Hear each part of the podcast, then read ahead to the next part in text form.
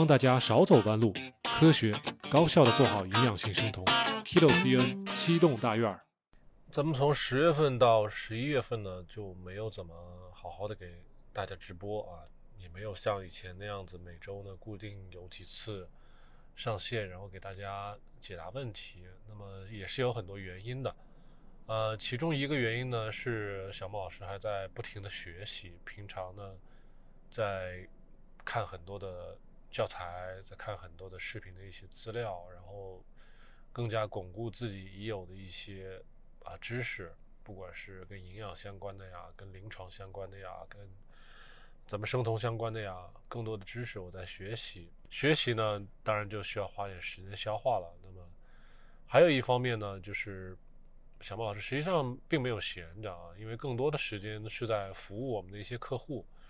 呃，从上个月到这个月呢，小莫老师有接到一些，不管是咨询的客户啊，还是我们按月啊跟踪辅导的这些客户，我们都有。所以呢，很多的时间其实是在大家看不见的地方，在用在啊有需要的客户的身上。还有一些时间呢，大家也看到了，我做了非常多的吃播的视频啊，做了八期咱们的生酮的美食家，我们做了八期的视频。每一期我都做的非常的用心啊，反响的还是不错。然后，呃，有些朋友觉得很诧异，为什么之前都是做生酮指导、生酮科普，怎么突然之间变成了生酮吃播、生酮饮食的制作啊？为什么会变成这个样子？其实小莫老师也是一个自我尝试啊，因为咱们做科普已经做了非常长的时间了，从二零一八年一直做到二零二三年。这么久的时间，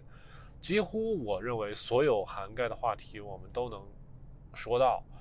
啊！我甚至可以说，网上有很多的所谓营养师啊，一些博主啊，他会借鉴我们的节目去 copy 我们的节目，这个都无可厚非。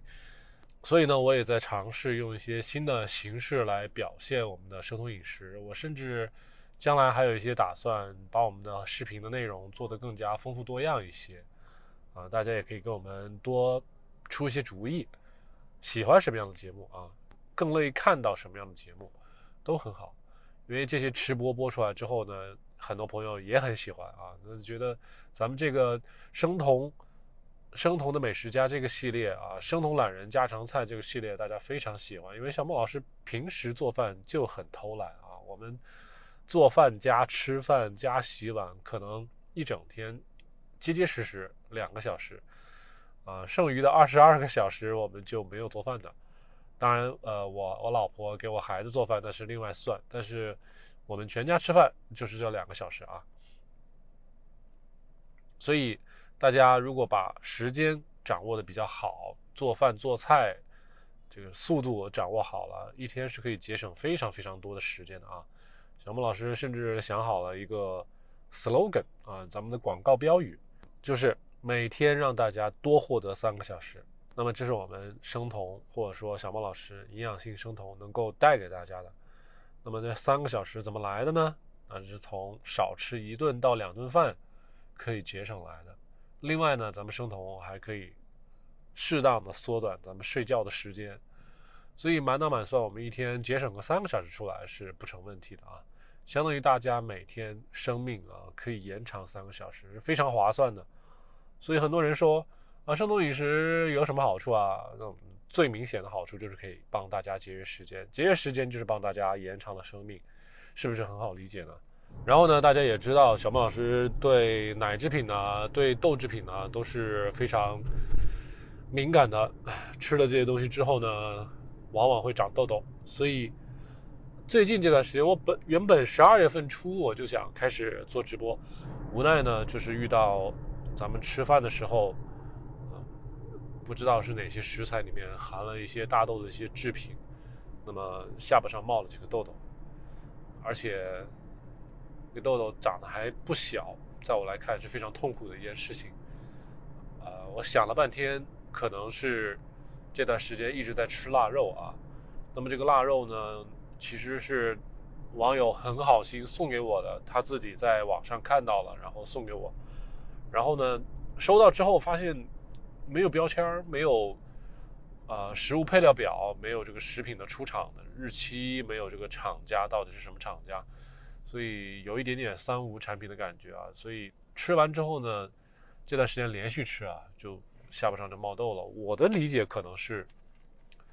在腊肉的制作过程中给了很多的大豆蛋白，也保不齐有很多其他的食品添加剂。那么腊肉本身看起来是很漂亮，但是啊，对我们身体有这样的影响啊，只能说对小莫老师有这样的影响。那么表现在下巴上冒痘了，所以我劝大家将来在吃东西的时候，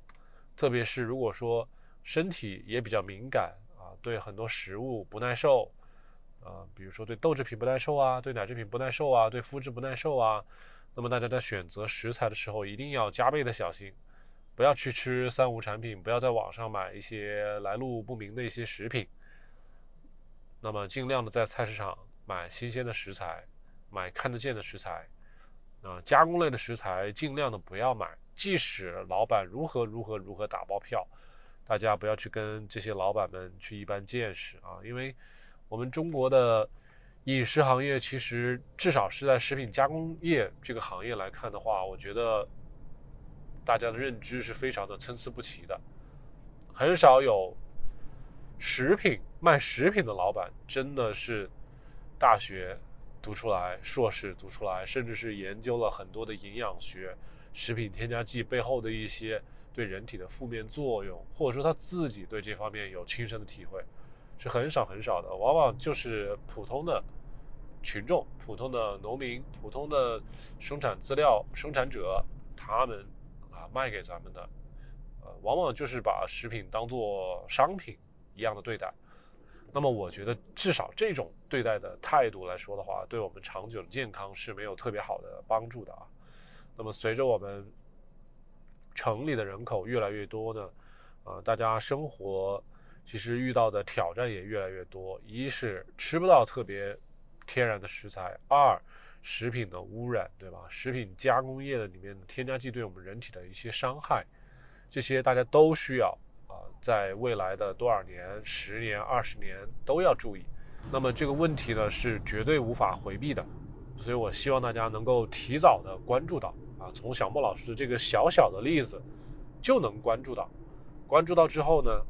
啊，能够提前的避免很多的将来对身体的造成的一些破坏啊。那么这些都是看不见的地方，往往容易被大家忽视。不用做的很完美，但是要知道，将来如果遇到了类似的问题，知道往这方面去想就可以了，就达到小莫老师的目的了啊。那么接下来我们要给大家介绍一下我们今天的一些行程。我们今天呢是要跟我们的小潘啊，就是我们的 Fish 小姐，去广州最大的一个农批市场啊。那么这个荔呢是荔枝的荔，朗呢是开朗的朗，下面是一个土，那么叫利朗综合农批市场。里面呢，既有水果，又有鱼虾，又有啊猪牛羊肉，又有各种干货啊，呃，小孟老师还从来都没有去过，我希望能够啊开开眼界。据说那里呢非常大，再一个呢食材比较便宜。那么我也做了一些功课，发现便宜吧，其实也是相对的，跟网上的价格来比的话，肯定不能完全跟网上的比。但是网上呢坏就坏在来历不明，小孟老师刚刚已经说了啊。那么在线下呢，咱们就省去了一些食品安全的一些问题，而且呢，食材可以自己亲自挑，不喜欢我们就可以不买啊，这个都非常的直接。我们主要是开开眼界，看一看有没有什么小王老师没见过的食材，有没有哪些特殊的对一些食材好的一些准备的一些方式，甚至呢，我们可以发现一些好的一些商家，我们找老板要来他的联系方式。将来也许可以推荐给大家啊。将来做一些节目呢，我也可能会更多的给大家做一些，呃，生酮友好的食材的一些推荐呐，一些老板呐，一些达人呐，一些有心得的一些朋友的一些采访啊。我觉得这方面的东西，我能做的更多一些，给大家更多的一些启发啊。因为我觉得，啊，因为我接触了很多的客户，我在指导他们的过程中呢。我发现更多的朋友其实不需要像小莫老师这样懂得那么多的啊医学、生理学、生物化学、营养学的一些底层的逻辑，或者说底层的一些科学知识，大家并不需要知道那么多啊，而且他们也没有心思，也没有时间去了解那么多。个别的朋友啊、可能是原本是学习医药相关的行业的，或者说自己本身有这个兴趣，他可能会比较有耐心。但更多的朋友，他只想知道怎么操作，啊，大家更多的困难、更多的阻碍在于如何操作，以及为什么要这么操作，或者说他没有足够的动力啊，他需要别人的亲身的经历、故事来鞭策他，来鼓励他。大家需要的是鼓励啊，不需要小莫老师给你讲那么多科学方面的课啊，因为很枯燥啊。科学这方面、医学这方面内容是很枯燥的，大家听起来都没有意思。但是呢，啊，听别人的故事，别人是如何一步一步的走过来的，这个是对大家的鼓舞是非常大的。将来呢，在小莫老师这里，小莫老师给大家适当的鞭策，适当的鼓励，能够陪大家把这个生酮的这条路走下来，养成一个良好的习惯，大家未来就可以不用借助老师的外力啊，能够自己坚持下去了。小莫老师有好几个客户跟着小莫老师做了三到四个月的生酮指导，那么后面他自己不需要我们指导了，他就可以顺利的走下去，他已经养成一个好的习惯了。所以我希望有长期坚持做营养性生酮的朋友，可以做这条路啊，先跟小莫老师养成一个好的习惯，将来呢再自己出发，自己去走这条路。那么我采访其他的朋友、过来人，其他的一些对食材、对健康有自己独特的理解的一些朋友，当然是比较客观、比较科学的理解，不是非常片面的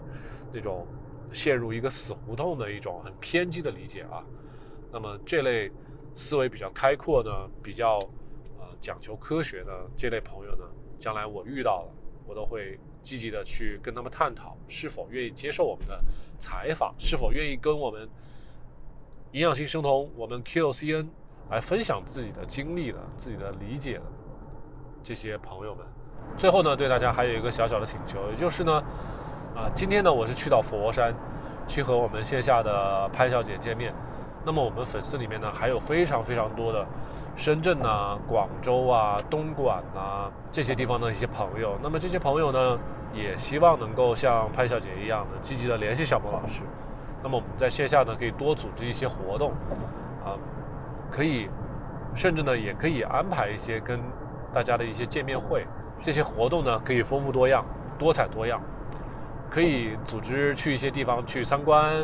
啊，去观摩，然后呢，也可以到大家家里，啊，或者说家附近，去做一些线下的一些见面会、沟通会，啊，可以给大家做一些小小的科普，那么拉近我们之间的一些距离啊。呃，这个互联网时代呢，小孟老师做这个自媒体其实也挺久了，啊，这种自媒体给人的感觉其实啊很一般啊，除非说，哎呀，我真的很赚钱，然后如何如何。但是呢，小孟老师是一个很普通的人啊，对于钱这一块虽然是有需求，但是我是希望借助自媒体实现自己的一些啊人生的价值。那么，不论是工作的价值，还是人际交往的价值，我觉得都是我的需求。那么，我希望通过我的工作呢，我的科普呢，能够给大家带来健康，同时我还可以交更多的朋友。那么，线下见面、线下的交流是拉近咱们的关系的一个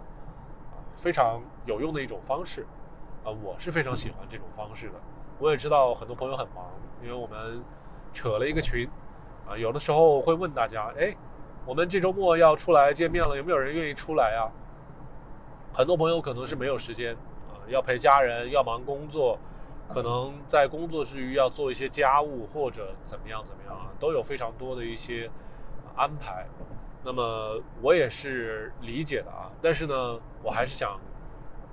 给大家做这样的一个请求，是什么呢？那我觉得这个生活是我们自己做的一些决定啊，生活就是选择。我们是否选择需要更多的朋友？我们是否需要选择拉近呃跟小孟老师之间的关系？当然，小孟老师是选择拉近跟我们粉丝之间的关系，我们朋友之间的关系。所以，希望有同样想法的朋友一定不要吝啬联系小孟老师啊，多联系小孟老师，我们都可以探讨啊，有很多方式因为这类朋友我知道，一百个朋友里面可能只有三到五个朋友真正的比较开朗、乐观、积极的去拥抱无限的可能。百分之九十五的朋友可能不是这样子啊，啊，我希望有更多的朋友可以站出来。好，就当是我给大家在鼓励啊，在打气加油，一定记得联系小莫老师。好，好，我们已经在前往广州的路上了，我们大概还有五十六分钟就会到达潘小姐的小区。到时候呢，我会到潘小姐的家里面去参观一下啊。呃，她呢大概是七月份的时候联系到小莫老师，然后从八月份开始真正的开始给她指导。那么我对很多朋友的一个指导其实都是很谨慎的。呃，有很多朋友会问我，哎呀，小莫老师，你平常怎么都不怎么理人啊，或者是怎样？其实呢，我也是在观察啊，因为我遇到很多朋友，他对生酮的理解其实单纯的就是停留在减重。这个是无可厚非的，生酮确实可以帮助大家减重，但是我又会不止一次给大家强调，减重的前提一定是自己代谢的健康。也就是说，如果大家是一台汽车，这个汽车如果你的油门有问题，你的发动机有问题，你的齿轮箱有问题，你的轮胎有问题，你的车窗漏水，啊，各种各样的问题，如果不去先去解决，大家要去跑高速，那是很成问题的。所以我们的健康是一个理解方式。如果大家要很顺利的减肥，一定要先去解决自己的亚健康。那么这些亚健康，不是说没有问题，其实就是我们的营养啊，我们的饮食啊都出现问题了，有很多地方要去弥补啊，要去把发动机、齿轮箱要去把轮胎给修好了，我们才好上路去减肥。如果大家这一条很简单的理由，很简单的道理都不能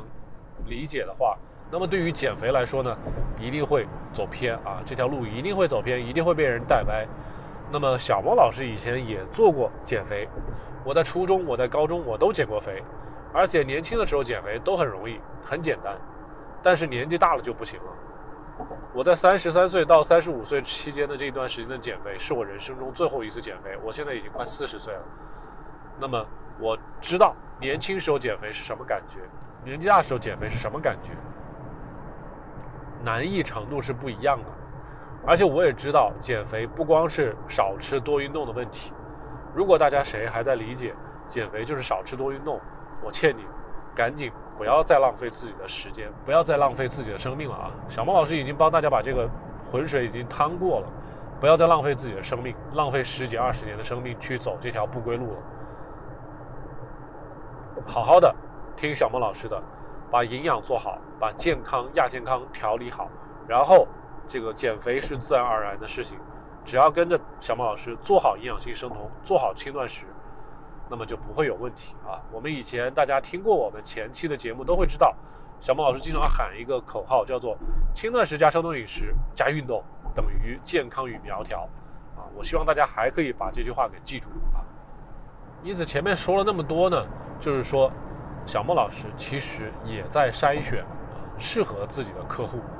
那么这些客户呢，在我理解，如果说他的一些理念呢，还没有能扭转过来，虽然不一定非得要是自己理解过来的，小木老师一般都会邀请大家给我咨询一个小时到两个小时啊，我们来谈一谈大家对健康的理解，大家对自己健康的诉求，大家对健康的需求啊。有些朋友真的是非常的猴急，上来就说我要一个月减多少多少斤，啊，然后我告诉他的我的理念，就像咱们刚才说的啊，这个汽车上路之前要怎么样怎么样怎么样，有些朋友压根儿不听，那么这类客户呢，可能就不会成为小孟老师的目标客户。有些朋友呢非常赞同小孟老师这个理念，那么我们就有可能会成为啊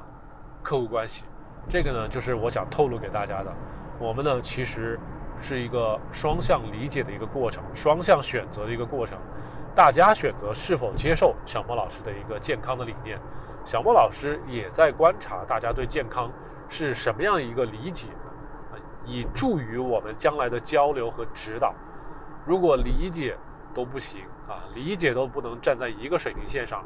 我们的指导、我们的沟通都会成问题，最后就会影响到咱们的指导的结果。大家都不开心啊，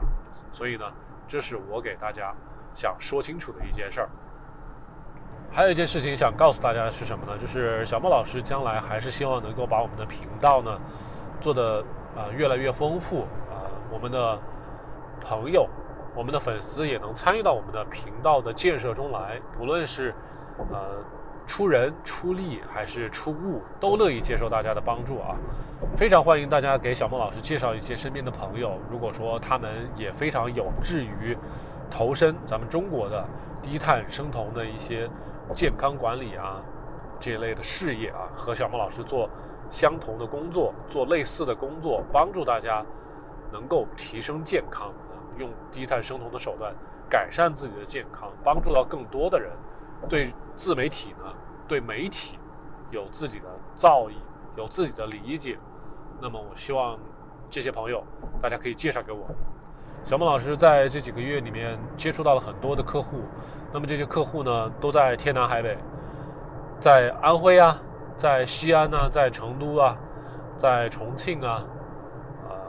在天津啊，在北京啊，各类的朋友，在上海啊，在江浙呀，这种朋友非常非常的多。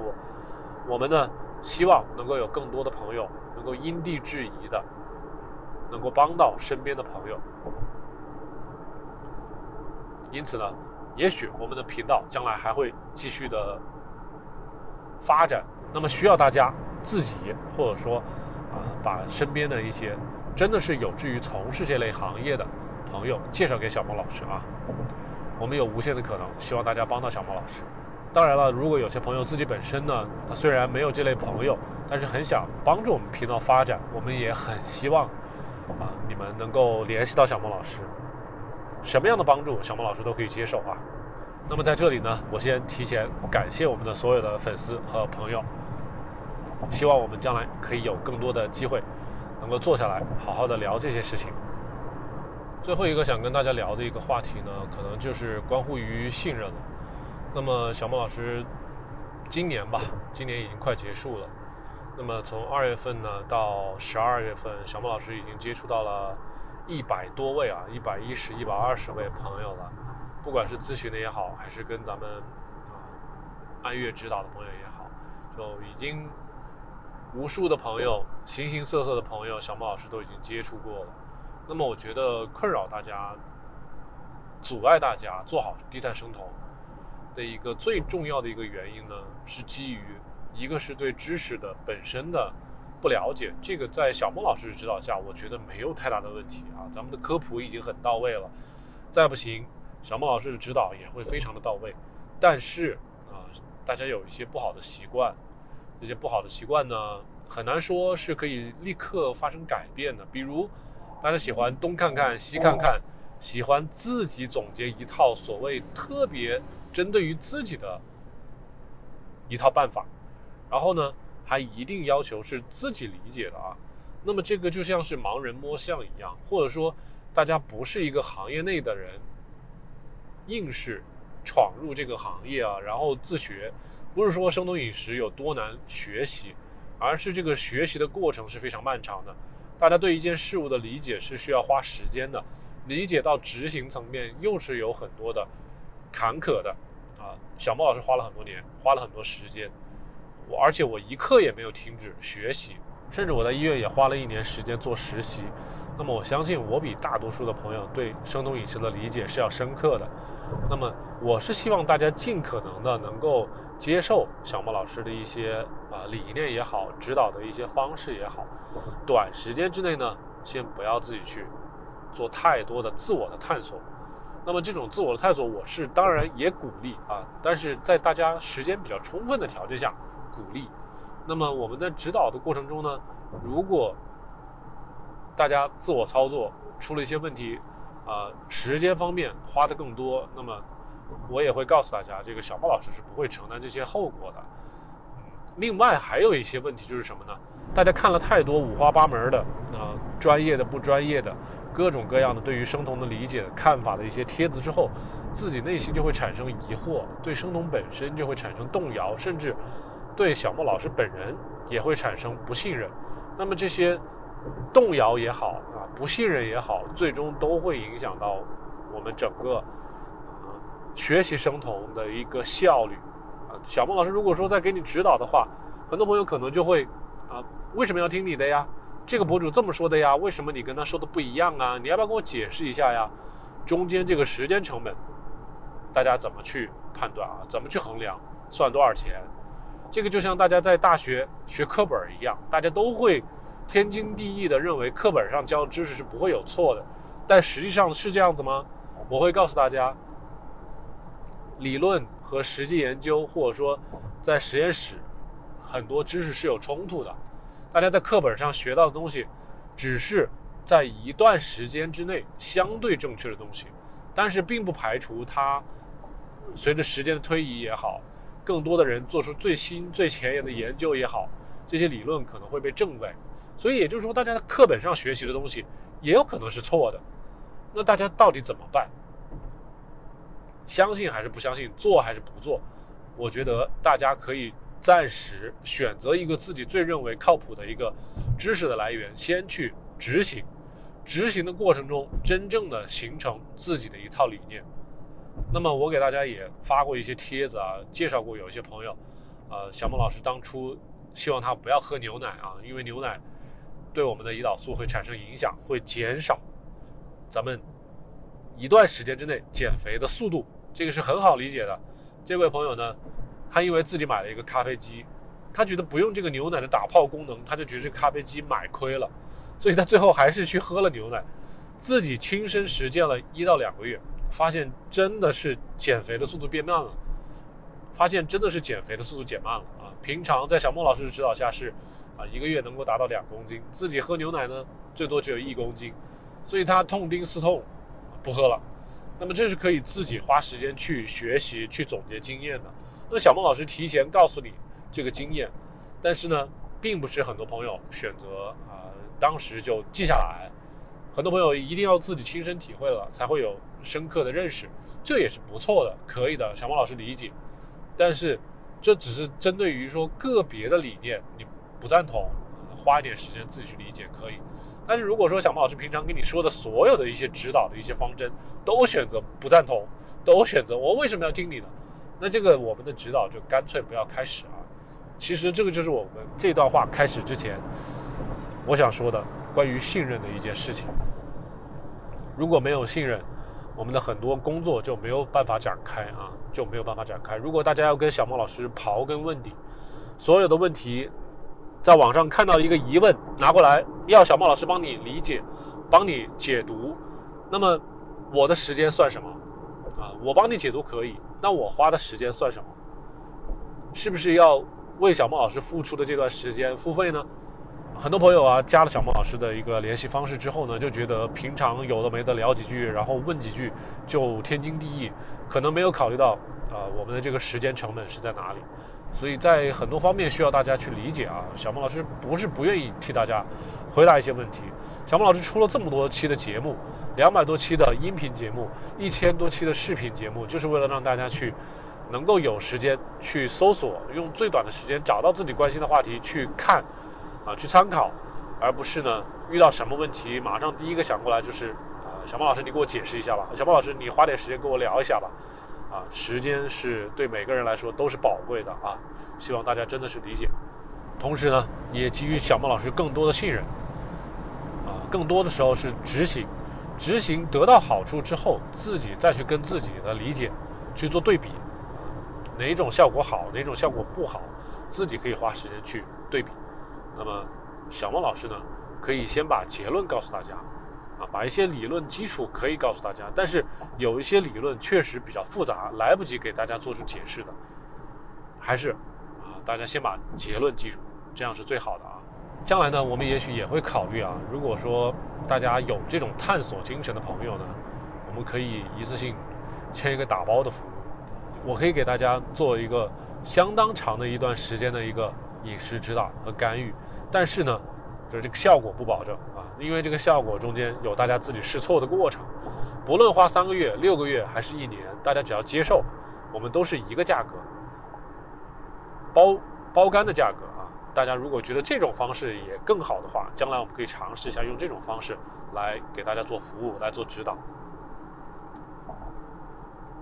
这样呢，给大家充分的自我发挥的余地。啊，小孟老师呢也不会特别的，就是说苛刻的要求大家做到哪些哪些哪些啊。那么对这个方案，大家有更多自己的想法呢，也欢迎给小孟老师留言。那么之前我们也给大家聊过，有两种客户呢是能够做好生酮的，一种呢就是什么也不太懂，但是呢坚决的执行小孟老师的指导的，或者说跟着咱们的节目来操作的；还有一种呢就是真的是好好听了咱们的节目，真正的把知识学习好了，那么做好笔记了。那么这类同学呢，他就是知识储备非常的好，能够自己理解生酮，做好生酮。那么用自己的一套办法能够做好生酮的。前面那位朋友呢，是根据咱们节目教的死办法来做生酮的，都可以。这两类的朋友都能做好营养性生酮啊。但是我们刚才说了，没有信任的朋友啊，自己觉得自己的理解很正确的朋友，那么也没有花时间去实践的，只是在网上东抄抄西抄抄的这类朋友。这类朋友是做不好生酮的，啊，还有一些朋友呢，干脆连学习和实践都没有，就很自大的以为自己学习的很好，自己很了解生酮，看了几本书，看了几个帖子，就觉得自己很懂生酮的，这类朋友也是做不好的啊。因为我们要足够的谦虚，对一个新的领域、新的一个医学分支，它是有很多很多的知识去了解的。它是有很多很多知识等着我们去学习的。那么，如果一位朋友自己本身不是学医的，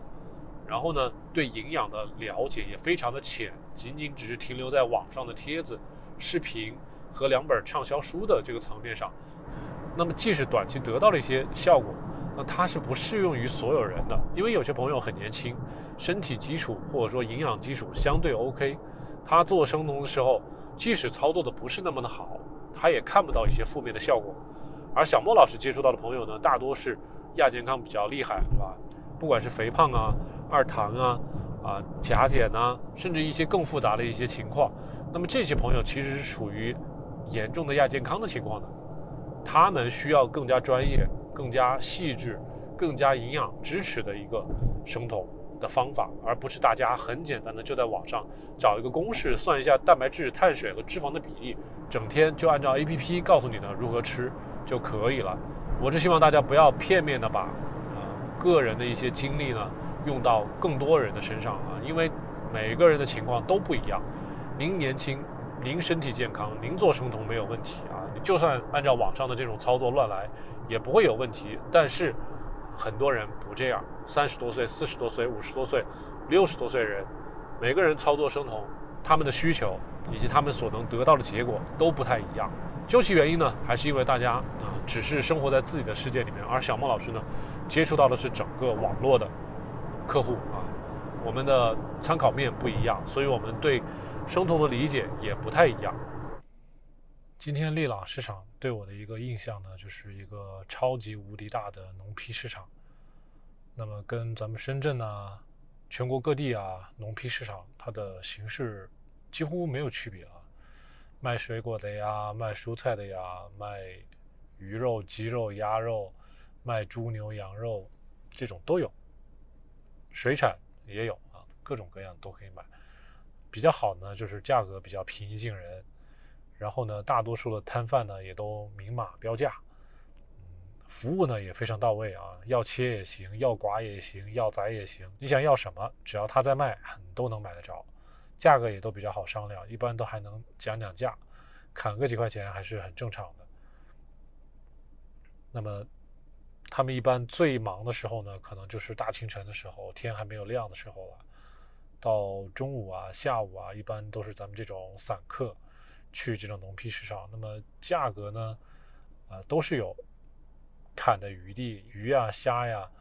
鸡鸭鹅啊、猪牛羊肉都是很新鲜的，而且他们都希望能够在收摊晚上七点钟收摊之前都能卖完。那尽量的啊，大家早点去买，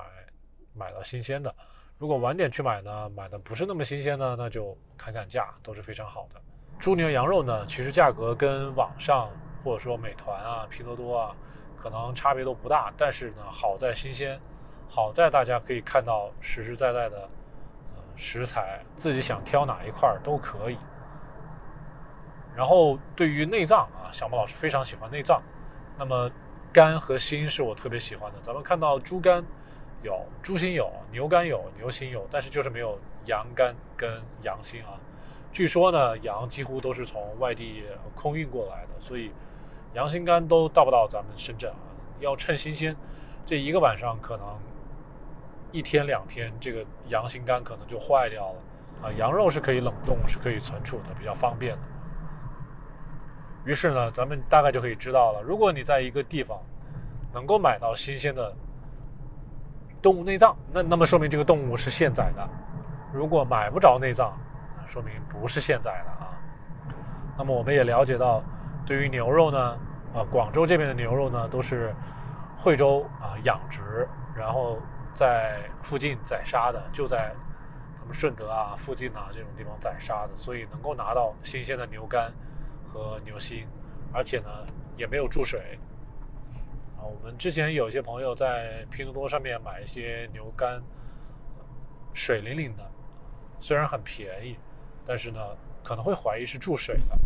据说这边的老板呢，呃，这边的老板呢，我们刚才买的时候，老板也告诉我们了，这边是不允许注水的。所以这个食品加工类啊，食品呢。流通渠道啊，真的是有非常多的门道啊，小猫老师是不懂的，所以只能通过这些只言片语啊，然后跟人的聊天中来获取到，那么给大家一点启发。大家有什么想法呢？也可以给我们的节目下面留言，也欢迎大家把自己的啊所学所懂分享给咱们 K 六 C N 其他的粉丝和朋友们啊。